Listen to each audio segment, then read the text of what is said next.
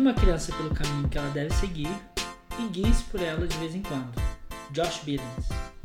E aí, já começou? Eu que falo agora? Sejam bem-vindos ao Se Joga no Divã.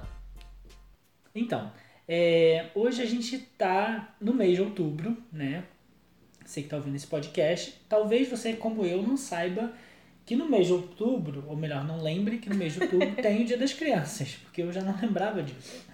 É, os anos vão passando, a gente esquece que o nosso processo de crescimento, né, de se tornar um adulto, passa por essa fase de mistério, de desenvolvimento, de crescimento que é extremamente, é, vou dizer assim, maravilhosa de certa forma, né? E todo mundo pode falar um pouco sobre infância, sobre criança, porque todos fomos, ou fomos ou ainda somos. Então uhum. podemos falar sobre isso é, claro que respeitando aí a, o lugar de fala de cada um, entendendo um contexto social, mas ainda assim, se a gente parar para prestar atenção, sempre tem uma criança dentro da gente e uhum. talvez a gente se esforce muito para deixá-la escondida e guardada e vale a pergunta do porquê. Pois é. Por que esconder a sua criança? Então, por isso. Que né? hoje. Né? Feliz Dia das Crianças. Feliz Dia das Crianças. Esse podcast é para elas. ou para nós. Todos, todos nós, né? Pois é. E hoje a gente quer, através da psicologia, pensar um pouco né, sobre esse desenvolvimento. Né? A gente vai abordar, abordar as primeiras é, idades aí, até os 15 anos mais ou menos, e a gente espera que seja um momento de muito aprendizado para todos nós. Né? É, a gente está dentro da psicologia, né, existe um, um francês chamado Jean Piaget, é, em que a gente vai estar tá utilizando como para respaldar um pouco do que a gente vai estar tá falando aqui, né? Ele tem uma teoria bem interessante sobre uhum. desenvolvimento infantil e aí ele faz uma separação sobre os estágios e tudo mais. Acho que fica mais claro para uma melhor compreensão geral quando a gente fala de criança e quando a gente fala é, de uma questão de desenvolvimento cognitivo, né? Uhum. Assim, de desenvolvimento funcional, de alguma forma. Sim. É, eu acho que é importante lembrar que o Jean Piaget é um dos que vem estudar o desenvolvimento da criança, né? Uhum. Então, assim, você possivelmente vai achar outras pessoas que pensam de forma diferente. E tá tudo bem, né? Mas é, é importante a gente pensar que assim, ele separa esse desenvolvimento da, da criança né, é, em quatro pontos diferentes. Né? É, e a gente queria começar abordando o sensório motor. Né? Ele ocorre é, entre 0 e 2 anos de idade. Uhum. É, e ele, ele traz essa ideia é, de que a criança, ou melhor, o bebê, né, porque dois anos de idade, o bebezinho, é, ele vai decodificar, entender o mundo através dos sentidos que ele tem. Né? E aí eu acho válido as pessoas é, fazerem um movimento junto com a gente, no sentido de pega lá a criança que você conhece e vê se você consegue encaixar ela dentro desse, desses estágios que a gente vai falando. E aí, gente, isso é importante no sentido de, se não encaixar, ah, quer dizer que a criança tem alguma coisa? Não, né? As adaptações e a medida como a gente vai passando por esses estágios é muito volátil, vai dependendo de cada um, dependendo do grau de investimento que essa criança tem em todos os sentidos. Uhum. E isso tem uma influência, mas a minha ideia de encaixar as crianças é para deixar mais claro essa visualização desse estágio, para a gente conseguir é, identificar melhor e visualizar melhor. Com certeza. É, eu acho interessante, né, quando a gente fala desse senso, dessa parte sensório-motora, essa ideia de que a criança ela tá ali praticamente aquele bonequinho que não, não tem nem estrutura direita, né, que ela não fica em pé, ela não está sentando direito ainda, é, é, tá nesse processo de começar com essas coisas, né? Mas que ela começa a sentir as coisas em volta dela, ela sabe o espaço do berço, ela começa a sentir o cheiro da mãe, ela começa a reconhecer o som da voz, né? Então, toda a existência que essa criança tem de mundo se limita ao que ela tem de físico, que ela sente, ou que ela vê, ou que ela é, escuta, né? Através dos sentidos dela. É importante lembrar que, assim, isso é como um todo, né? Então, a mesma criança que é surda, a criança que é cega, ou que tem algum é, membro com algum problema, isso não vai afetar no é, pode afetar de algumas formas sim, mas ela vai continuar tendo um desenvolvimento dela, vai ser o desenvolvimento que aquela criança específica vai ter. Dentro das limitações, Dentro das limitações dela, mas dela, ainda assim né? é super possível que ela se desenvolva é, de uma forma tão natural quanto tantas das outras. É, eu acho que é interessante também a gente pensar que nessa fase é aquela fase que a criança é, começa a emitir sons, né? Então ela começa a falar mamá, e aí a mãe responde a isso. Então ela começa a é, utilizar os sentidos dela é, para movimentar o mundo em volta dela, né? Ela entende o mundo através dos sentidos, Uhum. né? E observa isso. E a mãe na fala aí é quase que um tradutor, né? Porque é a única que entende a mãe, ou enfim, quem, quem tá ali o tempo todo, um tempo maior com a criança, tá entendendo e traduzindo para todo mundo é. o que, que aquela palavra quer dizer no É biscoito. E aí, é, nesse momento também, Thalassa, é, que- como a gente estava conversando antes, né? É, é que, que a criança vai começar a imitar um pouco aquilo que ela vê, o que ela vivencia, né? É, um, um exemplo que me vem à mente é aquela criança que tem um, um irmão um pouquinho mais velho, aí a mãe fala assim, é, sei lá, vai pro teu quarto, aí a criança responde, emburra, bate o pé, fica fazendo birrinha e, e com raiva, né? em algum momento, não, não necessariamente logo após assistir essa cena, o bebê ou a criança que, da qual a gente está falando, ela pode reproduzir esse mesmo, esse mesmo comportamento, né? Então, em algum momento, ela vai agir de uma forma que, que, que teve como base o comportamento do irmão. E assim com os pais e outras pessoas também, né? Nesse estágio a gente começa a criar um armazenamento, assim, no nosso quadro mental de ações e reações, o que que pode, o que que não pode. E aí uma criança de dois anos, dentro daquilo que ela entende, ela vai reproduzindo de acordo com o que é possível na experiência Uhum. dela, né? Pois é. Isso é, impo- é importante ressaltar que tem momentos em que as crianças vão fazer determinadas coisas que são clichê e que acontecem sempre, mas outras vão ter reações específicas, porque cada um é cada um e cada um reage de um jeito. É, é legal a gente entender que é, não é porque o filho da pessoa que está escutando esse podcast não está fazendo birrinha que tem alguma coisa errada com essa criança. Não, assim, Exatamente. é, é importante entender que a individualidade da criança, esses processos que a gente está apresentando aqui é um todo, né? As- Algumas crianças podem apresentar em, em graus diferentes essas, essas é, modificações e compreensões, né? É a parte teórica, né? A gente sabe que a Uhum. teoria funciona, mas ainda assim a parte prática vai ter suas especificidades, porque cada um é de um jeito, e aí, enfim. Uhum. É, uma coisa que também acontece muito nesse estágio é que as crianças começam a direcionar suas metas, né? Então, por exemplo, ela quer pegar uma coisa que está em cima de alguma coisa, tem uma toalha, né? Em cima de uma mesa, por exemplo. Ela vai puxar o pano porque ela quer pegar aquele objeto que está vindo ali com o pano. A meta Agora, dela é pegar aquele, aquele Exato, objeto. agora Tá. tudo que vai cair, a bagunça que vai fazer é uma consequência que ela nem se deu conta e nem Uhum. sabe. Tanto às às vezes a gente até observa que a criança puxa, cai um monte de coisa e ela fica apavorada, assim, Sim. como se ela. Na verdade, ela não sabe que aquilo vai acontecer, Porque se a né? gente parar pra pensar, assim, ela tá lidando com dois sentidos. Ela vê o objeto e ela sabe que ela quer e que ela pode tocar no pano para puxar e pegar esse objeto, né? Então ela tem esse, essa compreensão. Mas ela não tem um pensamento abstrato para entender tudo que pode acontecer Exato. quando isso estiver acontecendo, né? Exato. Quando, ele- quando ela puxar isso. E aí isso acontece muito, Uhum, né? As coisas certeza. se quebram, a casa fica de cabeça para baixo. e assim vai. Pois é. A próximo ponto que ele traz é o pré-operatório, né, que acontece entre 2 e 7 anos. E é nessa fase, que, fase né, que a criança começa é, a ter percepções do que é real, né, né, da realidade em volta dela. começa a manipular os objetos é, mais concretos, né? A criança começa a se guiar por percepções de realidade. Uhum. E aí, junto com isso, acontecem quatro pontos marcantes, assim, né? As crianças adquirem linguagem, no sentido de se comunicar, e aí não só com a mãe para entender ou decifrar. Aham. E aí, gente, eu falo mãe e gostaria que vocês entendessem esse papel materno, não Sim. necessariamente é, mãe no sentido Pessoa do de sexo pessoa do feminino, sexo né? feminino que gerou, ou Aham. que, enfim. É, mãe no sentido de quem acolhe Uhum. e quem cuida e quem tá ali acalentando aquela criança Uhum. de alguma maneira. Então as crianças adquirem a linguagem de uma maneira mais ampla. Uhum. É, elas começam a formular conceitos mais simples, vão falando frases assim é, um pouco maiores, apesar de simples também, mas um pouco maiores. e elas começam a representar nas brincadeiras. Uhum. E aí, não sei se vocês vão ter acesso a essa memória de vocês ou se vocês faziam isso porque eu fazia de representar, botar meus brinquedos lá para eu dar uma aula para eles, porque eu ia para escola. E queria ser professora. e eu queria ser, exato. Então eu botava meus brinquedos lá. Que sábado botava minha mãe para ter aula comigo. E olha que minha mãe é professora, então imagina, né? Eu ensinava para professora, era uma beleza.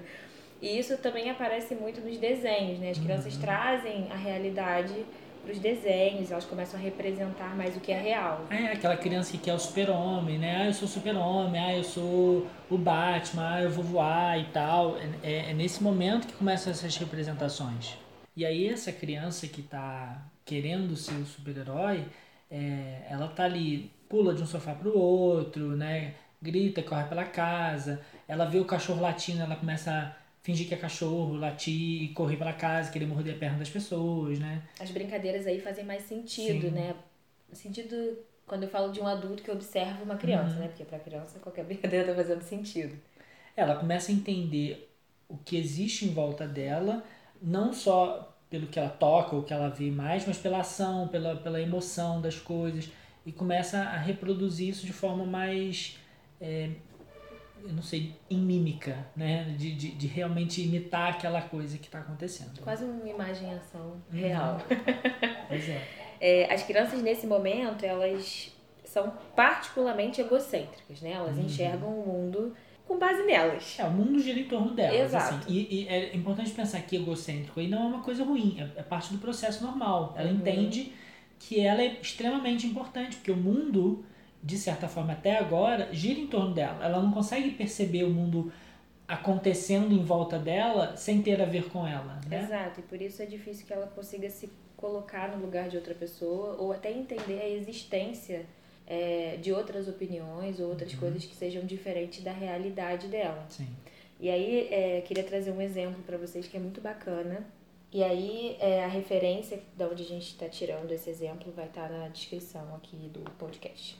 Diz assim: Aos quatro anos de idade, Vicky está vendo o mar pela primeira vez. Perplexa com o constante rugir das ondas, ela se volta para o pai e pergunta: Mas quando isso para? Não para, ele responde. Nem quando a gente está dormindo? pergunta Vicky. O pensamento dela é tão egocêntrico que ela não consegue conceber que alguma coisa, nem mesmo o imenso mar, tenha vida própria quando ela não está por perto para ver. Eu acho fantástico esse exemplo porque é, a criança é, o mundo dela tá ali como a gente disse né focado nela assim eu acho eu acho linda a cena da menina imaginando é, que que aquilo dali tem é, que ela tem controle sobre aquilo dali né que, que o mar inteiro vai parar quando ela estiver dormindo ou seja quando ela não está funcionando o mar para de funcionar também né é, eu penso naquele exemplo da criança né que está brincando de pique-esconde e aí você, fala, ah, tapa o rosto e fala show pra criança, assim, né? A criança entende isso porque ela acha que ela, sei lá, fechou o olho, as coisas em volta meio que Sumiram. se cessam também, somem, né? É uma ingenuidade bonita. Sim, eu acho muito lindo. Se faz necessário no mundo, principalmente no mundo que a gente vive hoje. Oxe, com certeza. É... E aí o próximo estágio é chamado de operações concretas, ele acontece mais ou menos aí por volta dos 7 aos 11 anos. E as crianças desenvolvem, começam a desenvolver uma capacidade de usar a lógica, né? E param de se guiar tanto pelas informações sensoriais. Elas começam a desenvolver habilidades de realizar operações mentais silenciosas, vamos sim, dizer sim. assim, né? Quando a criança começa a elaborar melhor alguns contextos. Não é tão abstrato ainda, ela precisa é, visualizar, ter coisas mais concretas, mas ainda assim isso começa a ser lapidado e desenvolvido. É eu acho que, que tem a ver, assim, tem muito a ver com essa ideia de entender o sentimento dos outros, né? Nessa fase, a criança ela começa é, a olhar com o antes ela até entendia que o amiguinho está chorando porque ele está triste, mas agora ela entende o que é tristeza, ela consegue elaborar isso melhor, né? Ela consegue é, entender a alegria que ela sente, por que, que ela está alegre, né? Então essas, essas questões mais complexas dos sentimentos, feito ao, principalmente aos sentimentos dos outros, começam a estar mais elaboradas com essa criança, né? É... Exato, elas começam a se basear principalmente na percepção, né? Apesar de não mais nos sentidos, quer dizer, os sentidos ainda fazem parte, é, mas a percepção do que acontece no contexto também está muito, muito mais presente e essa habilidade vai sendo muito mais desenvolvida. Uhum.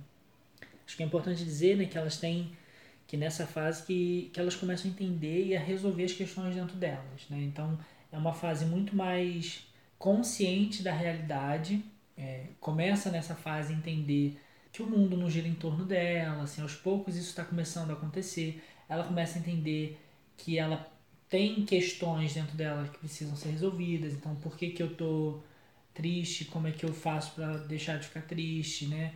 É, isso não é total consciente ainda, mas está acontecendo. Assim. Então, ela já sabe o que ela gosta, o que faz ela feliz, que, que tipo de é, sentimento é a felicidade, né? E aí, a última fase desse desenvolvimento seriam as operações formais, né? Elas acontecem entre os 11 e os 15 anos, que é quando as crianças começam a desenvolver a capacidade de entender a lógica abstrata. Por favor, não o chamem mais de crianças, são pré-adolescentes. Pré né? Por favor. e, é, isso, tem, isso é muito é, interessante até pensar nisso, porque essa construção foi feita, assim, eles estão eles são capazes agora de entender o mundo de uma forma totalmente diferente. Então, realmente, eles deixam de ser crianças, né? É lógico que para a gente que está do lado de fora, a gente ri disso porque continuam é, tendo essa ideia de crianças pra gente. Mas a percepção de mundo deles evoluiu muito nesse processo. Então, realmente é, é um momento para eles de, de grande diferença, né? E a gente já argumentou muito enquanto habitava aí os 11 e os 15 anos de que éramos compreendedores do mundo, Sim. né? Que sabíamos muitas coisas. Então, que hoje a gente consiga respeitar esse espaço de processo deles é, que é muito necessário, que se fez necessário para o nosso processo de desenvolvimento também. É, nesse momento, a gente começa a antecipar, planejar, a gente começa a ter uma visão mais abstrata, né? A gente uhum. começa a analisar as coisas e começa a entender metáfora, por exemplo. Sim. Constrói teorias e mentiras, inclusive, também uhum. entra nesse processo. É, a gente começa a entender o futuro, assim, é, projetar no futuro, né? Ter a ideia do, do que eu preciso fazer agora para ter isso lá na frente, né? Então, toda essa construção é, das possibilidades, isso começa a ser é, visível nessa, nessa etapa da vida, né? E aí os jovens conseguem manter várias coisas em mente ao mesmo tempo, né? A gente consegue ampliar aí a nossa atenção difusa e lidar com um monte de coisas. E, enfim, é nesse processo que a gente começa a desenvolver a nossa forma de lidar com as coisas enquanto a gente vem lidando sendo adulto. E para finalizar essa parte do desenvolvimento teórico aqui, vale ressaltar que as estruturas mentais, gente, são construídas gradativamente, né, como resultado de uma experiência e não são exatas, né? Foi o que a gente falou antes. Não é porque um teórico falou sobre isso, com dois anos acontece tal coisa, que o seu filho com dois anos tem que fazer tal coisa. Né? Por favor, tiremos essa pressão dos nossos filhos, sobrinhos, netos, afilhados, porque cada um é cada um e é importante a gente respeitar o tempo de processo do outro, né? A gente tem que estar atento às limitações, caso a gente possa ajudar de alguma uhum. forma, mas ainda assim respeitar porque o que funciona para mim provavelmente não vai funcionar para você, Everton, e a gente tem que entender como lidar com isso da melhor maneira possível, né? Não colocando nas crianças uma demanda dos pais, Sim. né? Uma ansiedade dos pais. É. E aí é com isso que a gente convida vocês agora a pensar um pouco sobre isso, né? Como é que, o, como é que os pais interferem nesses processos né, das crianças? E aí, é, é, a gente estudando um pouco, eu, eu, me deparei com algumas coisas que eu acho interessante a gente trazer, assim, né? Qual, como que os pais influenciam positivamente ou negativamente, ou de forma neutra, mas qual Quais são os pensamentos que a gente pode ter sobre isso, né? E aí não é uma crítica, né? É um, é um processo de reflexão para a gente se reconstruir enquanto pais, enquanto tios, enquanto professores, colegas, amigos, enquanto sociedade mesmo. Uhum. As crianças são o futuro e se a gente não está atento ao processo delas, muito provavelmente o nosso futuro vai ser um pouco nebuloso. Sim.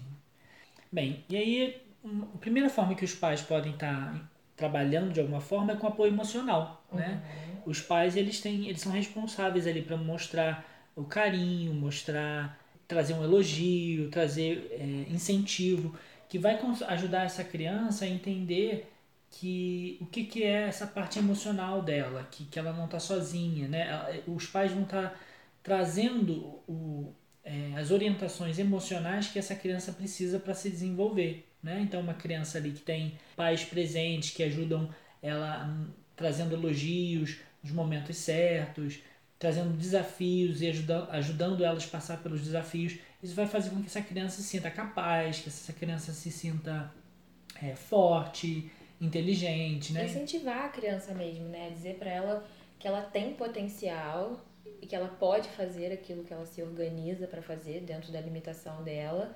É, e mostrar que tem apoio, tá uhum. ali. Se não sair do jeito que imaginou, tudo bem, vamos lidar com essa frustração, porque frustração a gente tem para sempre. Pois vamos é. lidar com isso, vamos resolver isso da melhor forma. E eu acho que os pais têm esse papel de estar tá ali, de incentivar, uhum. de mostrar, falar, poxa, que bacana, né? Poxa, que legal, olha como você consegue. E isso faz toda a diferença, né? Quando a gente se vê com outras crianças uhum. e a gente precisa estar tá ali e se manter ali naquele contexto como a escola, por exemplo. Pois é. É, o próximo aspecto seria o que a gente chama aqui de controle punitivo, né? Uhum. Mas eu acho que é, é importante pensar que a gente não está falando de punição, de, de maltratar, de, de fazer a criança sofrer ou nada do tipo.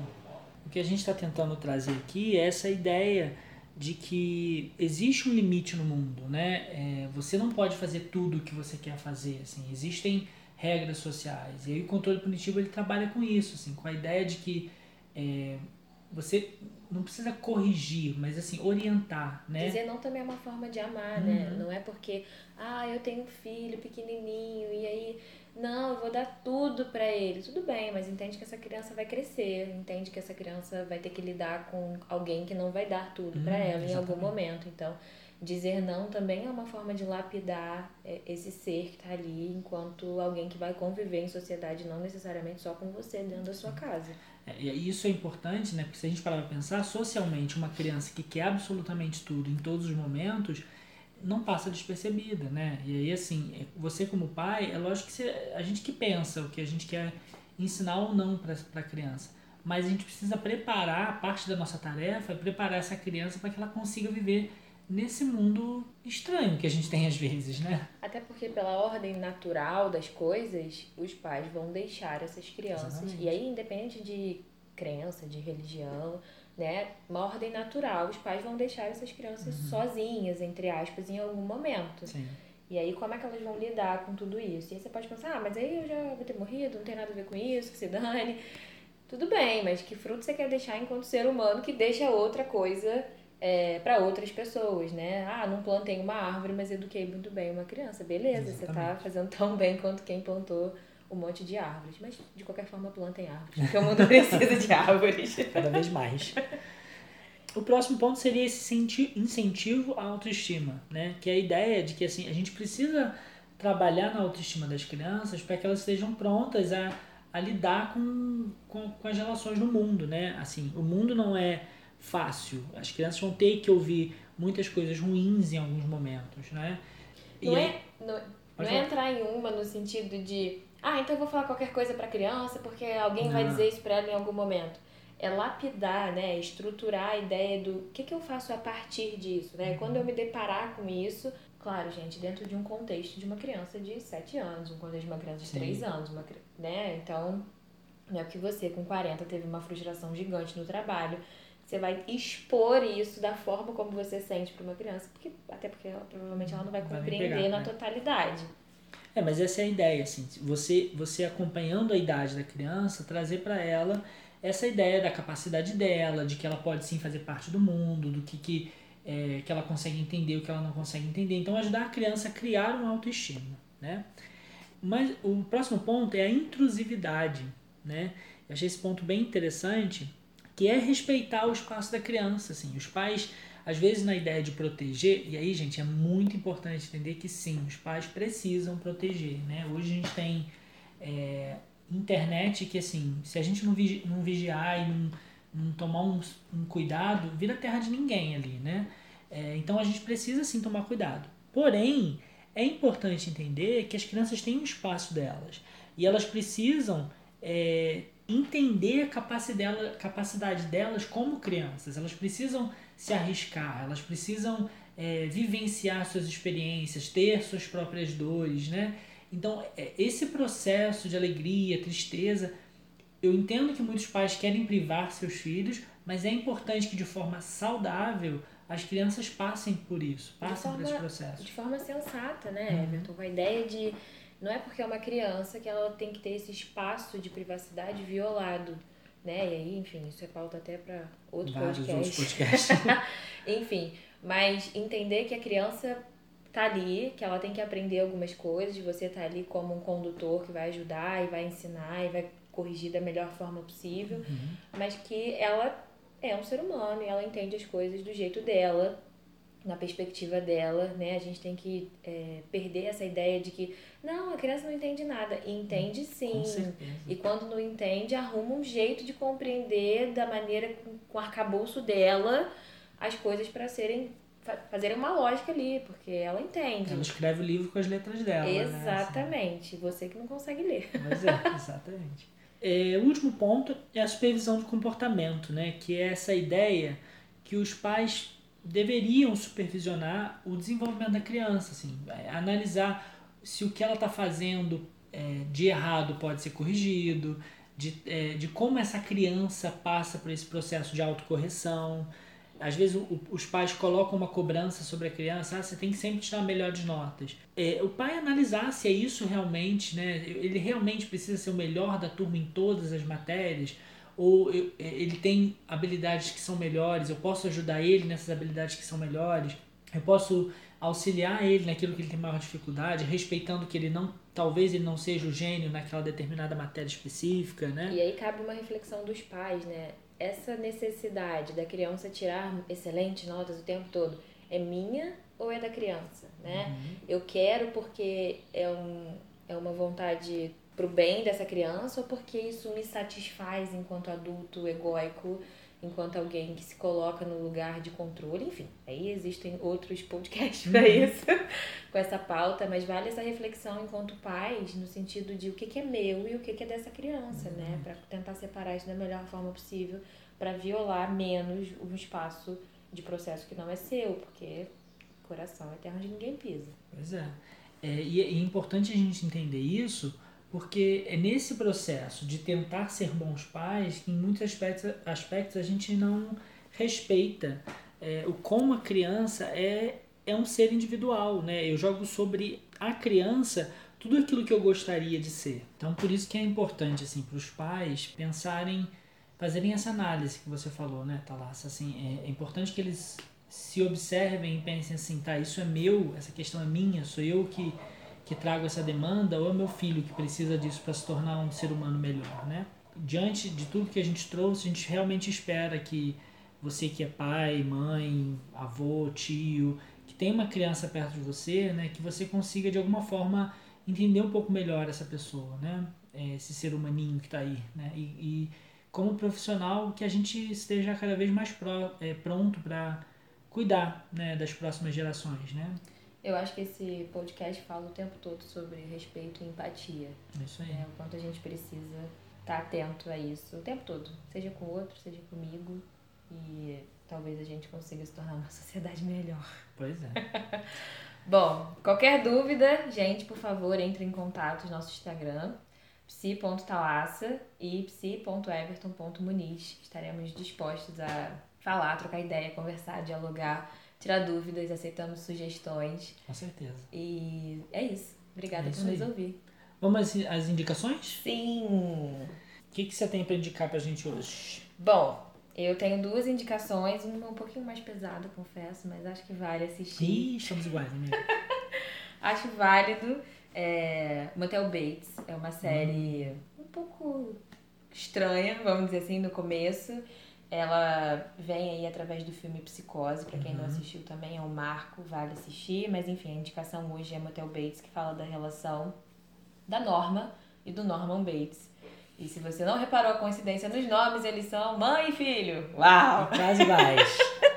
e tem uma relação meio sombria, vale a observação. E aí, para pesar menos, uhum. eu indico também um livro da editora Intrínseca que chama Extraordinário. Lindo que fala sobre um menino que tem algumas limitações, ele tem uma síndrome E aí conta a história dele num contexto familiar e o quanto a família tá ali disposta é, a entender e respeitar esses processos, o quanto isso se mescla e é confuso, enfim, é uma história linda, vale a leitura. E falando sobre respeito, né? Vocês ouviram aí ao fundo vários cachorros latindo que não respeitaram o nosso processo criativo aqui, tá? Nos perdoem. É, acontece, né? Eu vou indicar uma série chamada The Act, é, D-T-H-E, Act, A-C-T, né? É uma série, ela é bem bizarrinha, e, mas é baseada em fatos reais. É a história de uma mãe que cuida de uma filha doente. Só que essa doença não é bem, evitando spoilers aí, essa doença não é bem o que a gente imagina, assim. E a série fala muito disso, assim, né, que realmente aconteceu, de como a, a influência dos responsáveis pode é, ser bem prejudicial para a vida das crianças, né? Vale muito a pena. E uma, série, uma, uma coisa mais bonitinha para a gente assistir é O Começo à Vida, que é uma série da Netflix que vai tratar um pouco de como a tecnologia e a neurociência é, trabalham nas emoções, nos, no desenvolvimento das crianças, é, projetando uma melhor qualidade de vida para as próximas gerações, né? Então vale muito a pena assistir essas dois, duas séries aí. Para além disso, né, quem achou nossas indicações muito pesadas, por favor, procurando Nemo, procurando Dory, contando de relações familiares e, e do quanto não necessariamente família é aquela que, que gera, né, pode ser aquela que me acolhe, então também vale essas indicações mais coloridas aí. E é isso, gente. Muito obrigado por tudo e nos vemos na próxima. Até a próxima.